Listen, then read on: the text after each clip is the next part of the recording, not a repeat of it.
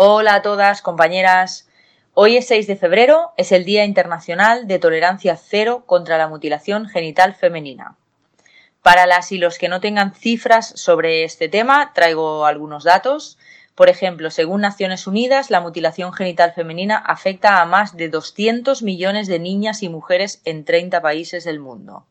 200 millones de niñas eh, y mujeres aproximadamente es eh, más de cuatro veces las personas que vivimos en el territorio español.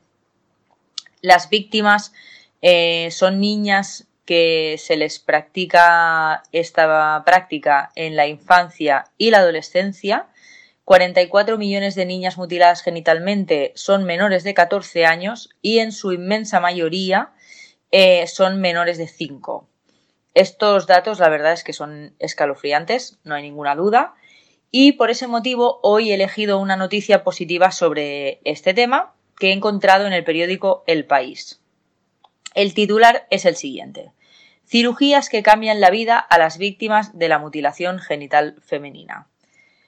Así que hay esperanza después de la tragedia. Eso me alegra mucho como feminista y además eh, me alegra leer una noticia de este tipo porque normalmente las noticias de cirugías sobre nuestros genitales pues son siempre para hablarnos de los cánones de belleza que impone el porno y cómo acercarnos más a ellos. Y esta vez no. Esta vez es para algo bueno y positivo, pues para todas esas mujeres y niñas que quieren volver a recuperar su sexualidad y parte de su vida. La noticia habla, por si alguien la quiere buscar, sobre testimonios de mujeres Em, que han contado a, El País su experiencia. Mm, si nunca lo habéis hecho, os lo recomiendo, mm, pero es, desgarrador. Y yo me quiero centrar en la parte positiva de esta noticia, como ya he dicho, que es que explica que Francia eh, es pionero en la cirugía de reparación del clítoris. Y además, la sanidad pública lo cubre desde 2004. Otro país que también está en esta misma línea que Francia, aunque un poco por detrás, es Bélgica, que lo hace desde 2009. Bueno, en Francia hace cinco años se fundó la Women's Safe por parte de Frédéric Marx. Es un centro piloto que está al nordeste de París, donde se da apoyo pues, sanitario, social, psicológico y legal a supervivientes de diferentes tipos de violencia.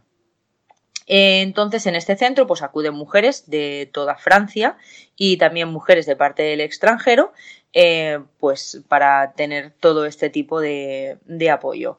Así que bueno, yo lo que me gustaría pedir, si, puedo hacerlo desde esa sección, es que muchos otros países se unan al ejemplo de Francia y Bélgica y todas estas mujeres y niñas que sufren mutilación genital femenina, pues tengan esperanza en volver a recuperar, como ya he dicho, su sexualidad y su vida, que además eso lo cubran los estados y, que tenemos que concienciarnos mucho sobre este tema y buscar soluciones eh, reales y materiales para todas estas mujeres. Muchas gracias eh, por haberme escuchado, por haberme dado este espacio. Un abrazo para todas y nos vemos la semana que viene.